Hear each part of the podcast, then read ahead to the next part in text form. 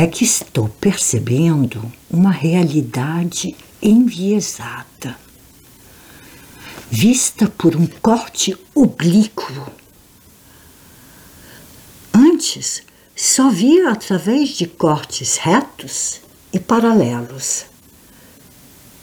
Não percebia o sonso traço enviesado. Agora adivinho que a vida é outra. Que viver não é só desenrolar sentimentos grossos. É algo mais sortilégico e mais grácil, sem por isso perder o seu fino vigor animal. Bem sei que há um desencontro leve entre as coisas. Elas quase se chocam. Há desencontro entre os seres que se perdem uns aos outros entre palavras que quase não dizem mais nada. Mas quase nós entendemos nesse leve desencontro, nesse quase que é a única forma de suportar a vida em cheio. Pois um encontro brusco, face a face com ela, nos assustaria, espaventaria os seus delicados fios de teia de aranha. Nós somos de soslaio para não comprometer o que pressentimos de infinitamente outro nessa vida de que te falo?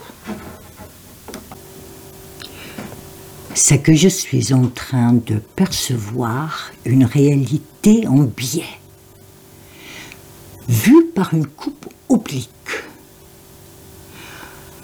Avant, je ne voyais qu'à travers de coupes droites et parallèles. Je ne percevais pas le sournois tracé en biais Maintenant, je devine que la vie est autre, que vivre n'est pas seulement déployer des grands sentiments, c'est quelque chose de plus sortilégique et plus gracieux, sans pour autant perdre sa fine vigueur animale. Je sais bien qu'il y a un décalage léger entre les choses. Elles s'entrechoquent presque? Il y a un décalage entre des gens qui se perdent les uns les autres parmi des paroles qui presque ne disent plus rien.